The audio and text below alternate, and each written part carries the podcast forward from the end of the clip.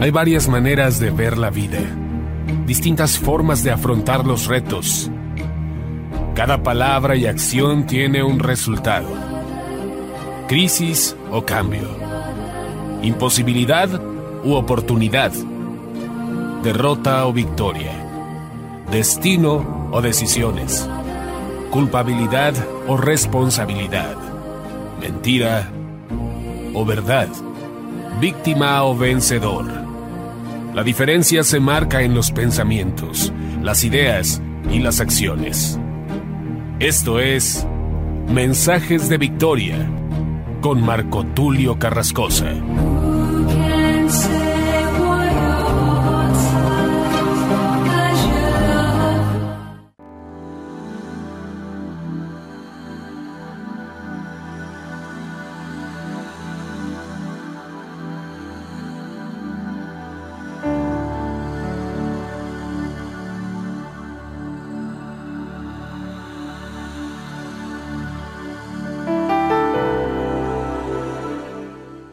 Bendiciones a todos. Es un enorme gusto poderles saludar nuevamente a través de la radio y a través de internet y poder llegar hasta sus hogares para compartirles el poderoso mensaje de la palabra de Dios. Hoy estoy muy contento, muy entusiasmado porque estamos estudiando y estamos compartiendo este gran tema acerca de los tiempos y la ley. Es un tema muy interesante, sobre todo en estos momentos donde mucha gente acostumbra a hablar acerca del fin de los tiempos. Y se habla en los cafés, se habla en la radio, se habla en reuniones familiares. Mucha gente está preocupada. Se preocupan porque desconocen del tema. Los que conocemos del tema sabemos que hay un cumplimiento y en ese cumplimiento la iglesia tendrá un despertar y un gran avivamiento.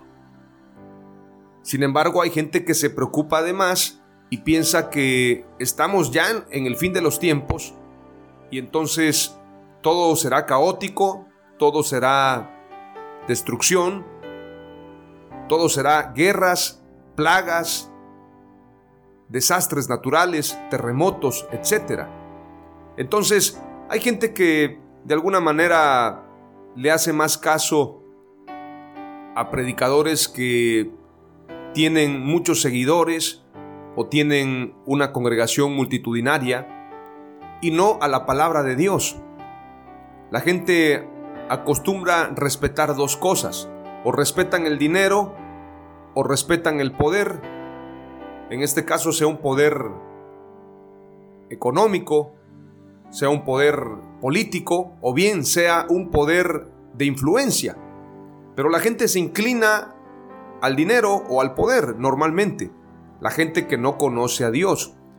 Y la gente que está dentro de una congregación, pero sigue volteando a ver a donde hay gente que tiene influencia o tiene dinero y son los que pueden opinar sobre un tema, entonces se equivocan porque Jesús, ustedes saben que Jesús no movía dinero, aunque es el dueño del oro y de la plata, la escritura nos dice que cuando iba a entrar al templo le pidieron el impuesto y él no traía una moneda. De hecho, el que movía los dineros o los tesoros, si lo podemos llamar así, era Judas. Y al apóstol Pedro lo mandan a pescar para que dentro del pez viniese una moneda y esa moneda serviría para pagar el impuesto para ingresar al templo, tanto de Jesús como de Pedro para pagar el impuesto de ambos. El apóstol Pedro también declara en la entrada del templo, no tengo oro ni plata, mas lo que tengo te doy. En el nombre de Jesús, levántate y anda. Estos pasajes nos muestran de que Jesús tenía una influencia no por el dinero y no por ser un hombre que quedara bien con todos. Hoy en día se escriben libros por ejemplo, hay libros que hablan de tener una aceptación de todos, ser el hombre más carismático, el hombre más exitoso, cómo ganar amigos, etc. Y entonces confundimos el carisma con el carácter. Hay gente que puede tener multitudes y no por eso tener un carácter de Dios, un carácter espiritual. A veces pensamos que las multitudes nos hablan de éxito, pero Jesús huía de las multitudes. Es más, cuando grandes multitudes le seguían, Él les dijo, el que quiera seguirme, niéguese a sí mismo, tome su cruz y sígame. En ese mensaje donde muchos retrocedieron, y la escritura dice que el apóstol Pedro le dijo, Señor, se están yendo.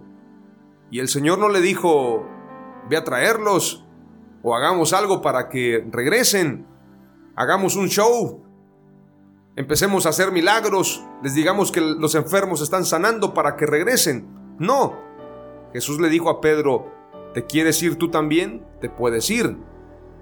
Porque su mensaje no estaba a cambio, su mensaje no estaba en negociación, su mensaje no estaba disponible para cambiarse. Su mensaje fue contundente. Por eso la escritura dice que Jesús habló como quien tiene autoridad. A diferencia de los escribas y fariseos, ellos hablaban, ellos decían, pero no vivían. Jesús, como la palabra viviente, predicaba y hacía lo que estaba predicando. Aleluya. Nuestro ejemplo es Jesús y tenemos que andar, tenemos que vivir y tenemos que ser como Él es, si es que somos discípulos de Jesús. Porque hoy en día muchos confunden el discipulado con ser discípulos de la denominación, discípulos de su apóstol, discípulos de su Padre Espiritual, pero no discípulos de Jesús. Y la Escritura dice, puestos los ojos en Jesús, el autor y consumador de la fe. Aleluya. Necesitamos entonces poner la mirada en Jesús. El mensaje de hoy, titulado Los tiempos y la ley, parte 2, donde te vamos a compartir dos palabras clave, tiene el propósito de que volvamos a la verdadera adoración. Donde hay otros personajes, donde se pone a otra persona en lugar de Jesús en el centro de la adoración, eso ya no es adoración, eso es idolatría porque el que tiene que estar en el centro es Jesús. El que tiene que estar por encima de todos es Jesús. Él es la cabeza. Hay gente que dice es que yo soy cabeza, es que yo soy el líder, yo soy la autoridad aquí. Me disculpa usted, mi hermano, mi hermana, pero la cabeza de la iglesia es Jesús. No hay nadie más que se pueda poner en ese lugar. Usted es cuerpo, todos somos cuerpo. La cabeza de la iglesia es Jesús. A Él sea la gloria, a Él sea la honra, a Él sea la alabanza por los siglos de los siglos. Amén. Aleluya.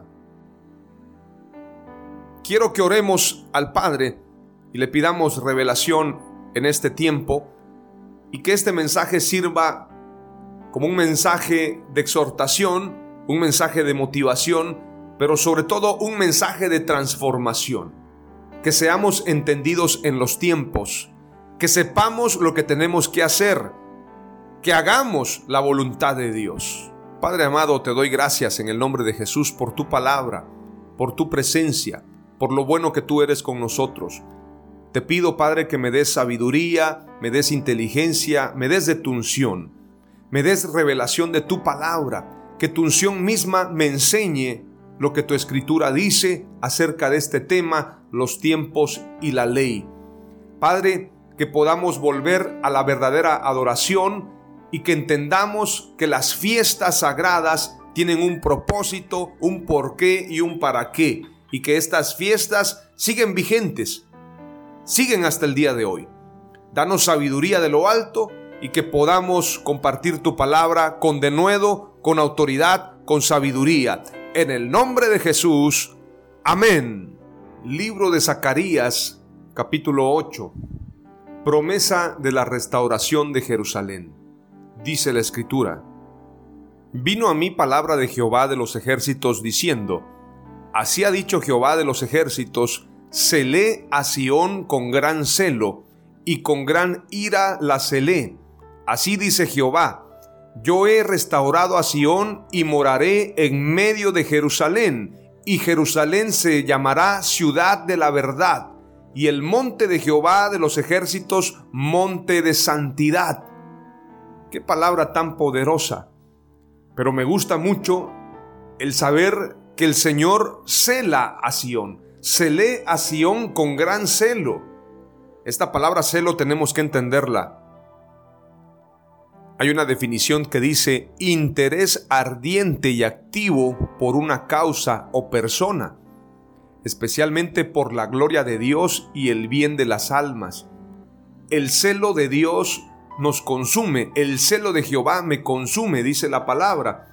Y entonces, cuando se habla de este celo, estamos hablando del amor y la consagración que Dios quiere para Él y que Él nos da.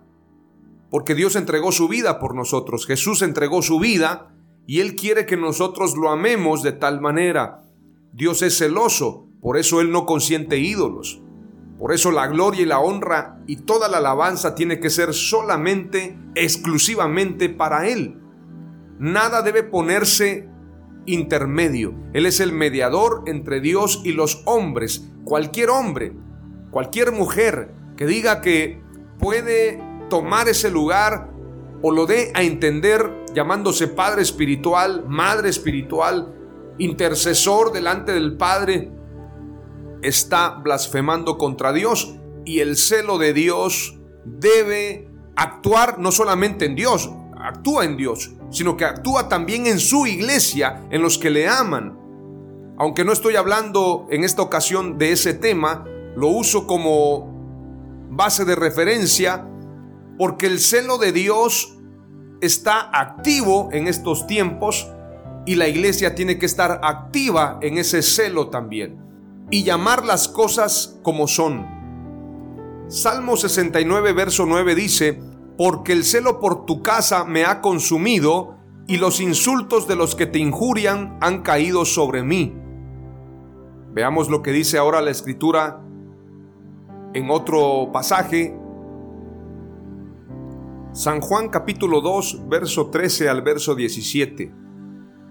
Este pasaje da cumplimiento a lo que dice Zacarías 8, verso 1 al verso 3 y Salmo 69, verso 9. Jesús purifica el templo, San Juan capítulo 2. Estaba cerca la Pascua de los judíos y subió Jesús a Jerusalén y halló en el templo a los que vendían bueyes, ovejas y palomas y a los cambistas allí sentados. Y haciendo un azote de cuerdas, echó fuera del templo a todos, y las ovejas y los bueyes, y esparció las monedas de los cambistas y volcó las mesas. Y dijo a los que vendían palomas, Quitad de aquí esto, y no hagáis de la casa de mi padre casa de mercado. Entonces se acordaron sus discípulos que está escrito, El celo de tu casa me consume. Esto que hizo Jesús en el tiempo primitivo, al inicio de la iglesia, hace dos mil años, sigue vigente hoy. Hoy en día hay muchos mercaderes del Evangelio, hay muchos mentirosos, hay muchos fraudulentos, hay mucha gente que ha tomado, ha ocupado el lugar de Dios, llamándose Padre Espiritual. Y la Escritura dice, el celo de tu casa me consume.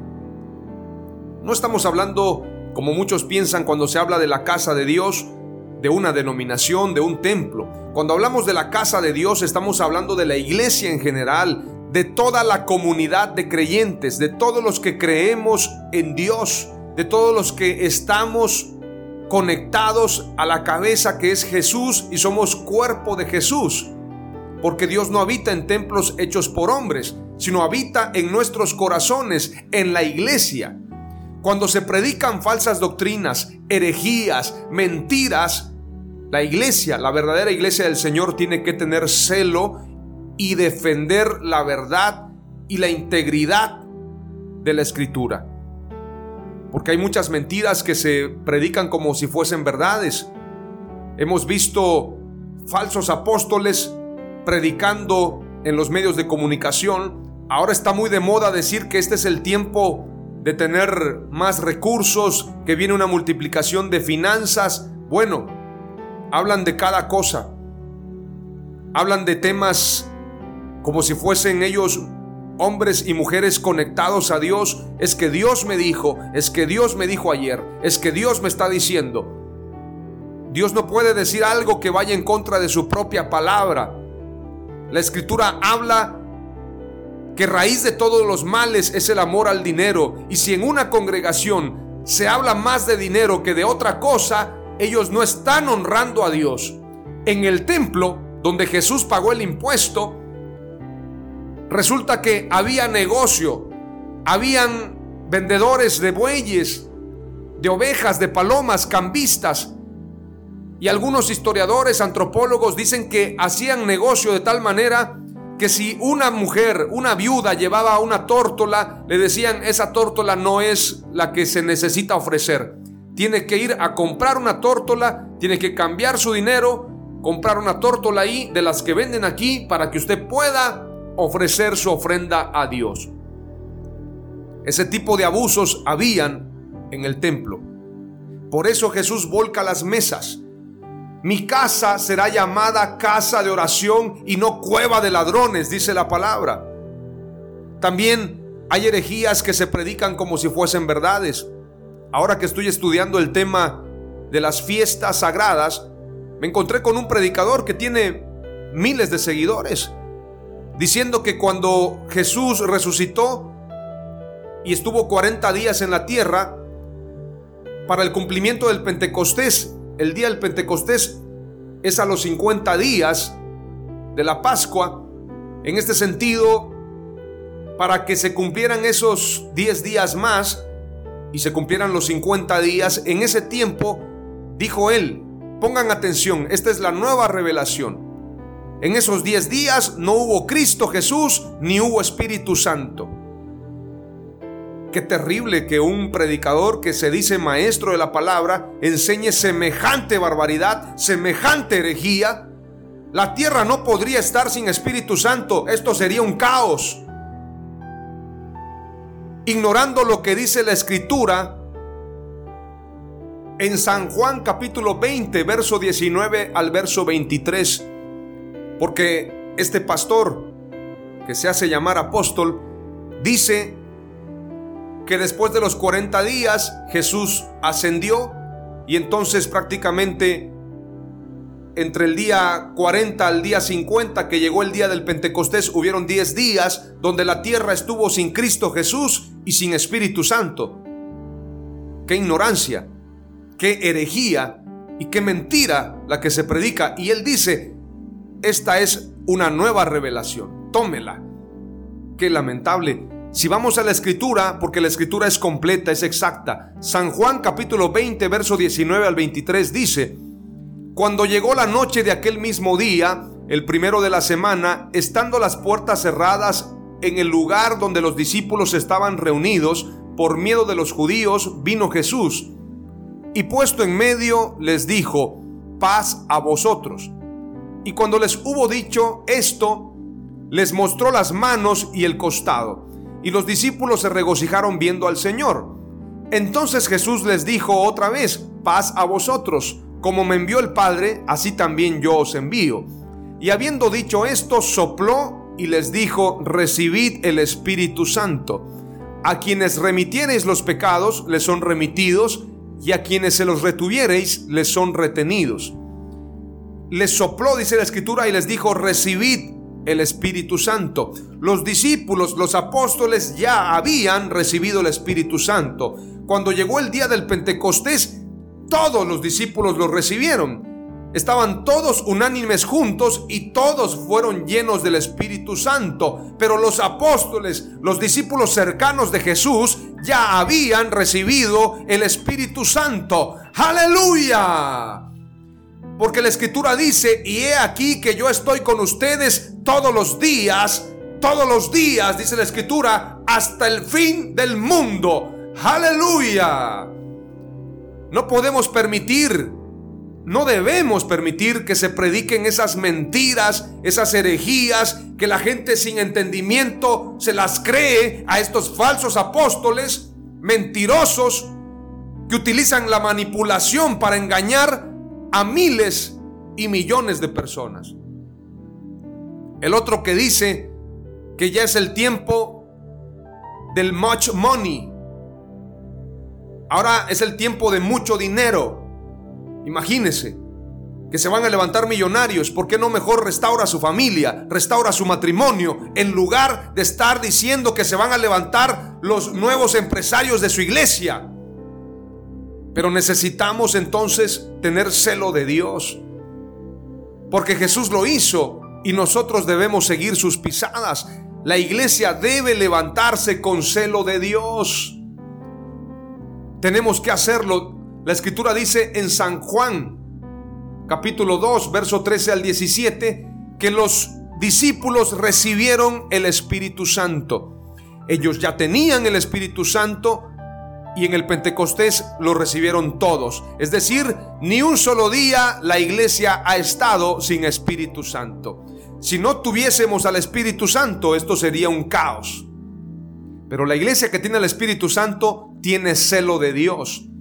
Santiago capítulo 4, verso 4 en adelante dice, Oh almas adúlteras, ¿no sabéis que la amistad del mundo es enemistad hacia Dios?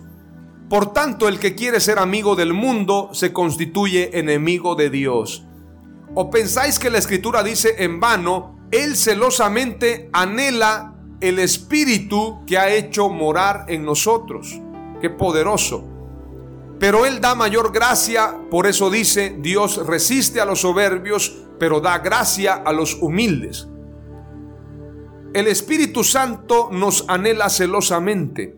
Somos su casa, somos su cuerpo, somos habitación de su espíritu. No podemos estar involucrados, no podemos estar amarrados a negocios con el mundo, ofendiendo a Dios.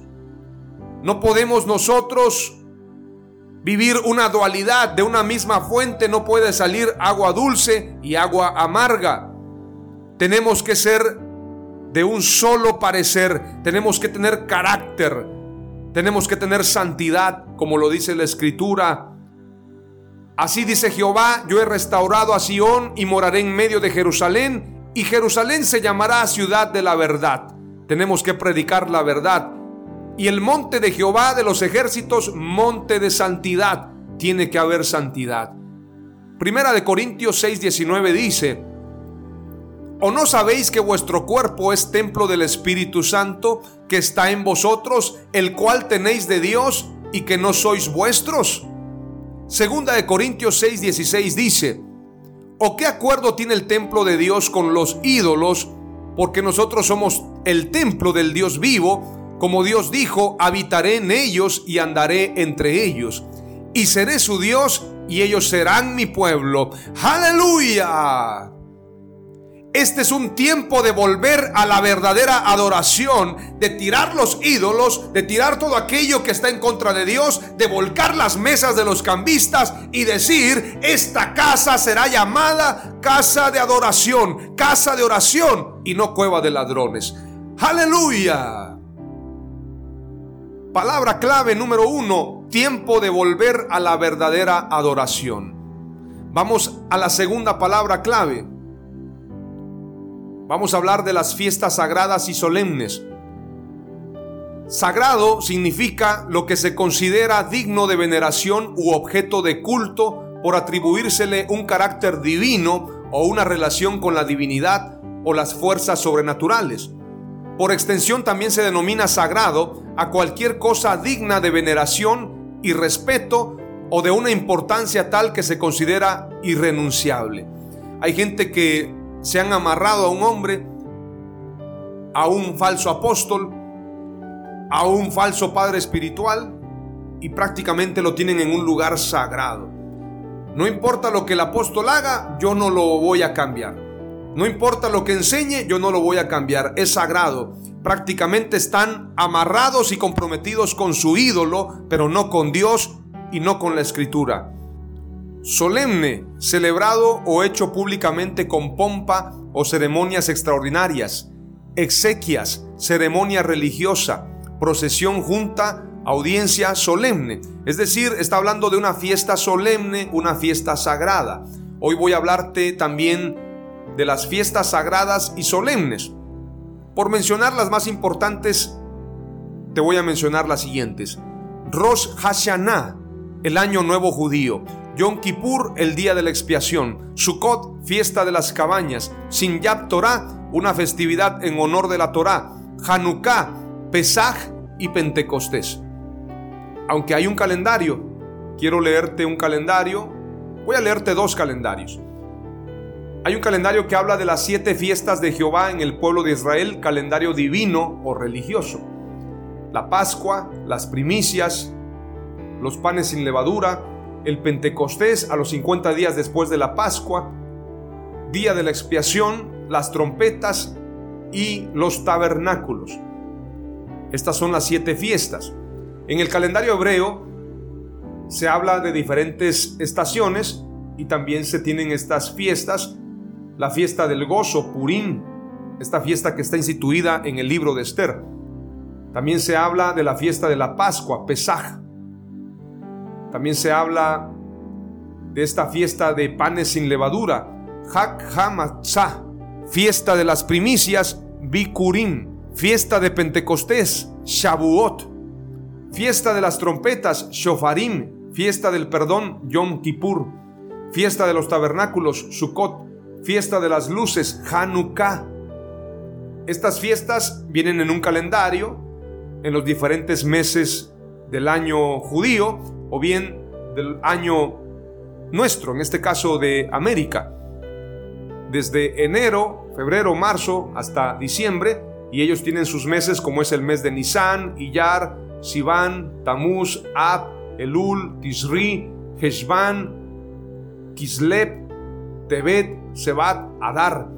Bueno, tienen sus diferentes tiempos, pero todo empata y todo se puede encajar para poder entender estos tiempos en este calendario. La escritura dice en Levítico 23, hablando de las fiestas solemnes o fiestas sagradas, dice la escritura, también puedes encontrarlo en números 28, verso 16 al 29 y al 40, puedes leer estos pasajes. Levítico 23, verso 1 en adelante dice, Habló Jehová a Moisés diciendo, Habla a los hijos de Israel y diles, las fiestas solemnes de Jehová, las cuales proclamaréis como santas convocaciones, serán estas. Seis días se trabajará, mas el séptimo día será de reposo. Santa convocación, ningún trabajo haréis, día de reposo es de Jehová en donde quiera que habites. Estas son las fiestas solemnes de Jehová, las convocaciones santas a las cuales convocaréis en sus tiempos. En el mes primero, a los 14 del mes, entre las dos tardes, Pascua es de Jehová. Y a los 15 días de este mes es la fiesta solemne de los panes sin levadura a Jehová. Siete días comeréis panes sin levadura. El primer día tendréis santa convocación, ningún trabajo de siervos haréis. Y ofreceréis a Jehová siete días ofrenda encendida. El séptimo día será santa convocación, ningún trabajo de siervo haréis y habló Jehová a Moisés diciendo, Habla a los hijos de Israel y diles, cuando hayáis entrado en la tierra que yo os doy, y seguéis su mies, traeréis al sacerdote una gavilla por primicia de los primeros frutos de vuestra siega. Y el sacerdote mecerá la gavilla delante de Jehová, para que seáis aceptos, el día siguiente del día de reposo la mecerá. Y el día que ofrezcáis la gavilla, ofreceréis un cordero de un año sin defecto en holocausto a Jehová. Su ofrenda será dos décimas de efa de flor de harina amasada con aceite, ofrenda encendida a Jehová en olor gratísimo, y su libación será de vino, la cuarta parte de un hin. No comeréis pan, ni grano tostado, ni espiga fresca, hasta este mismo día, hasta que hayáis ofrecido la ofrenda de vuestro Dios estatuto perpetuo es por vuestras edades en donde quiera que habitéis. Estatuto perpetuo. Y contaréis desde el día que sigue al día de reposo, desde el día en que ofrecisteis la gavilla de la ofrenda mecida, siete semanas cumplidas serán. Hasta el día siguiente del séptimo día de reposo, contaréis cincuenta días, entonces ofreceréis el nuevo grano a Jehová. De vuestras habitaciones traeréis dos panes para ofrenda mecida, que serán de dos décimas de efa de flor de harina, cocidos con levadura, como primicias para Jehová. Y ofreceréis con el pan siete corderos de un año sin defecto, un becerro de la vacada y dos carneros. Serán holocausto a Jehová con su ofrenda y sus libaciones, ofrenda encendida de olor grato para Jehová. Ofreceréis además un macho cabrío por expiación y dos corderos de un año en sacrificio de ofrenda de paz. Y el sacerdote los presentará como ofrenda mecida delante de Jehová, con el pan de las primicias y los dos corderos. Serán cosa sagrada a Jehová para el sacerdote. Y convocaréis en este mismo día santa convocación. Ningún trabajo de siervos haréis, estatuto perpetuo en donde quiera que habitéis por vuestras generaciones. Cuando segareis la mies de vuestra tierra, no segaréis hasta el último rincón de ella, ni espigarás tu ciega. Para el pobre y para el extranjero la dejarás, yo Jehová vuestro Dios. Y habló Jehová a Moisés diciendo, Habla a los hijos de Israel y diles, en el mes séptimo, al primero del mes tendréis día de reposo, una conmemoración al son de trompetas y una santa convocación ningún trabajo de siervos haréis y ofreceréis ofrenda encendida a Jehová. También habló Jehová a Moisés diciendo, a los diez días de este mes séptimo será el día de expiación. Tendréis santa convocación y afligiréis vuestras almas y ofreceréis ofrenda encendida a Jehová. Ningún trabajo haréis en este día, porque es día de expiación, para reconciliaros delante de Jehová vuestro Dios porque toda persona que no se afligiere en este mismo día será cortada de su pueblo. Y cualquiera persona que hiciere trabajo alguno en este día, yo destruiré a la tal persona de entre su pueblo. Ningún trabajo haréis, estatuto perpetuo es por vuestras generaciones en donde quiera que habitéis. Día de reposo será a vosotros y afligiréis vuestras almas comenzando a los nueve días del mes en la tarde. De la tarde a tarde guardaréis vuestro reposo. Y habló Jehová a Moisés diciendo, Habla a los hijos de Israel y diles, a los quince días de este mes séptimo será la fiesta solemne de los tabernáculos a Jehová por siete días. El primer día habrá santa convocación ningún trabajo de siervos haréis. Siete días ofreceréis ofrenda encendida a Jehová. El octavo día tendréis santa convocación y ofreceréis ofrenda encendida a Jehová. Es fiesta, ningún trabajo de siervos haréis. Estas son las fiestas solemnes de Jehová a las que convocaréis santas reuniones, para ofrecer ofrenda encendida a Jehová, holocausto y ofrenda, sacrificio y libaciones, cada cosa en su tiempo además de los días de reposo de Jehová, de vuestros dones, de todos vuestros votos y de todas vuestras ofrendas voluntarias que acostumbráis dar a Jehová, pero a los quince días del mes séptimo, cuando hayáis recogido el fruto de la tierra, haréis fiesta a Jehová por siete días, el primer día será de reposo y el octavo día será también día de reposo. Y tomaréis el primer día ramas con fruto de árbol hermoso, ramas de palmeras, ramas de árboles frondosos y sauces de los arroyos, y os regocijaréis delante de Jehová vuestro Dios por siete días. Y le haréis fiesta a Jehová por siete días cada año, será estatuto perpetuo por vuestras generaciones. En el mes séptimo la haréis. En tabernáculos habitaréis siete días, todo natural de Israel habitará en tabernáculos para que sepan vuestros descendientes que en tabernáculos hice yo habitar a los hijos de Israel cuando los saqué de la tierra de Egipto. Yo Jehová vuestro Dios. Así habló Moisés a los hijos de Israel sobre las fiestas solemnes de Jehová. Esto es lo que señala el libro de Levítico, versículo 23, verso 1 al 44. Presta atención a esto porque por esto los judíos guardan estas fiestas ya más adelante vamos a hablar si la iglesia debe o no guardar estas fiestas, prestar atención a ellas o cuál es la forma de nosotros celebrarlas. Pero es importante decirte que Jesús guardó estas fiestas y además tomó la Santa Cena en un día especial. En el día especial de Pesaj tomó la Santa Cena y la tomó con gran gozo. Por lo tanto, tenemos que saber que esa gran cena se volverá a repetir en las bodas del Cordero, según lo señala Apocalipsis 19. Pero antes leamos lo que dice la Escritura acerca de cuando Jesús tomó la Santa Cena y lo que repitió para que vuelva a acontecer en el tiempo final. Y es que las fiestas sagradas son para adorar a Dios con gran júbilo, con gran alegría, y todas las fiestas nos hablan de Jesús. Todas y cada una de las fiestas nos hablan de Jesús.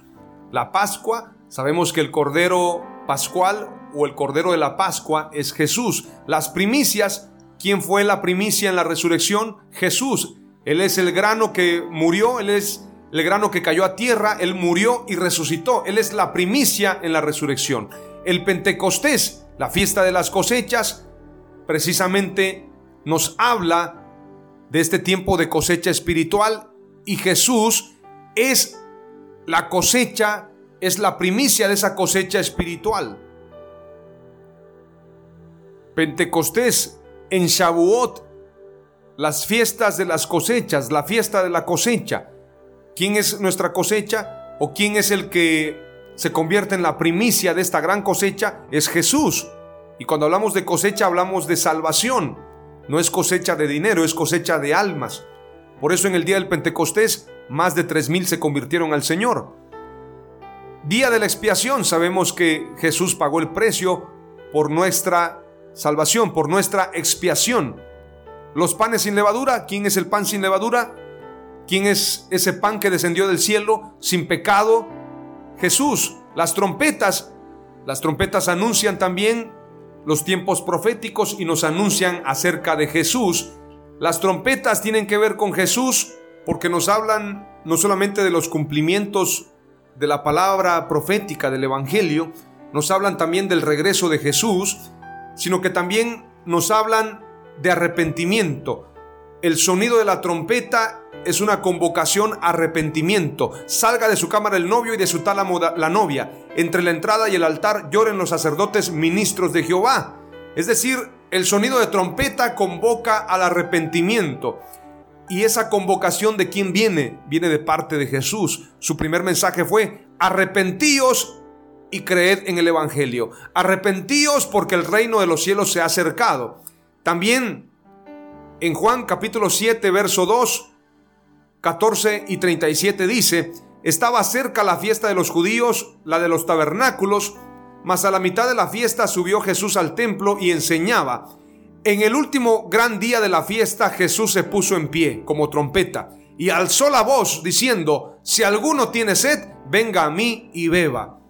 Todas las fiestas nos hablan de Jesús, pero quiero leerte lo que dice ahora Lucas 22, verso 13 en adelante, para que entendamos el cumplimiento de esta fiesta, del Pesaj. Ellos se fueron y encontraron todo tal como les había dicho Jesús, así que prepararon la Pascua. Cuando llegó la hora, Jesús y sus apóstoles se sentaron a la mesa. Entonces les dijo, he tenido muchísimos deseos de comer esta Pascua con ustedes antes de padecer, pues les digo que no volveré a comerla hasta que tenga su pleno cumplimiento en el reino de Dios. Luego tomó la copa, dio gracias y dijo, tomen esto y repártalo entre ustedes. Les digo que no volveré a beber del fruto de la vid hasta que venga el reino de Dios. También tomó pan y después de dar gracias lo partió, se lo dio a ellos y dijo, este pan es mi cuerpo entregado por ustedes. Hagan esto en memoria de mí. De la misma manera tomó la copa después de la cena y dijo, esta copa es el nuevo pacto en mi sangre que es derramada por ustedes.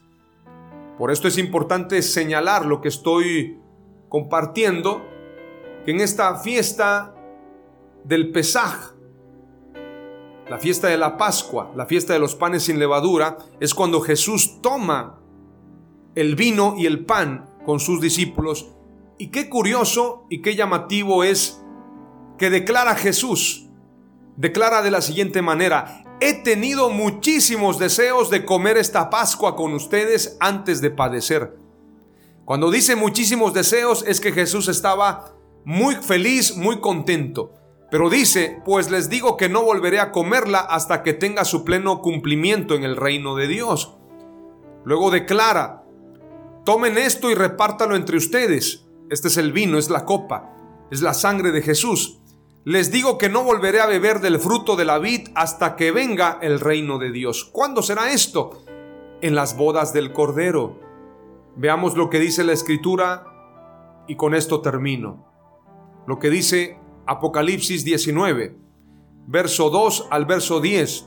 Después de esto oí una gran voz de gran multitud en el cielo que decía, Aleluya, salvación y honra y gloria y poder son del Señor Dios nuestro, porque sus juicios son verdaderos y justos, pues ha juzgado a la gran ramera que ha corrompido a la tierra con su fornicación, y ha vengado la sangre de sus siervos de la mano de ella otra vez dijeron, aleluya. Y el humo de ella sube por los siglos de los siglos. Y los veinticuatro ancianos y los cuatro seres vivientes se postraron en tierra y adoraron a Dios que estaba sentado en el trono y decían, amén, aleluya. Y salió del trono una voz que decía, alabad a nuestro Dios todos sus siervos y los que le teméis, así pequeños como grandes. Y oí como la voz de una gran multitud como el estruendo de muchas aguas y como la voz de grandes truenos que decía, aleluya, porque el Señor nuestro Dios Todopoderoso reina. Gocémonos y alegrémonos y démosle gloria, porque ha llegado las bodas del Cordero y su esposa se ha preparado. Y a ella se le ha concedido que se vista de lino fino, limpio y resplandeciente, porque el lino fino es las acciones justas de los santos. Y el ángel me dijo, escribe, bienaventurados los que son llamados a la cena de las bodas del Cordero. Y me dijo, estas son palabras verdaderas de Dios. Yo me postré a sus pies para adorarle. Y él me dijo, mira, no lo hagas, yo soy consiervo tuyo. Y de tus hermanos que retienen el testimonio de Jesús, adora a Dios, porque el testimonio de Jesús es el espíritu de la profecía. Aleluya. La profecía se cumple en Jesús. Las fiestas sagradas nos hablan de Jesús. Y la última gran fiesta será la fiesta de las bodas del Cordero. Esta fiesta tiene concordancia con el Pesaj, con la Pascua. Así que adoremos a Dios y solamente a Él. Las dos palabras clave que te he compartido hoy son tiempo de volver a la verdadera adoración. Hagamos a un lado a los ídolos. Palabra clave número dos, las fiestas sagradas nos hablan de Jesús. Adoremos a Jesús. Puestos los ojos en Jesús, el autor y consumador de la fe. Aleluya. Amén.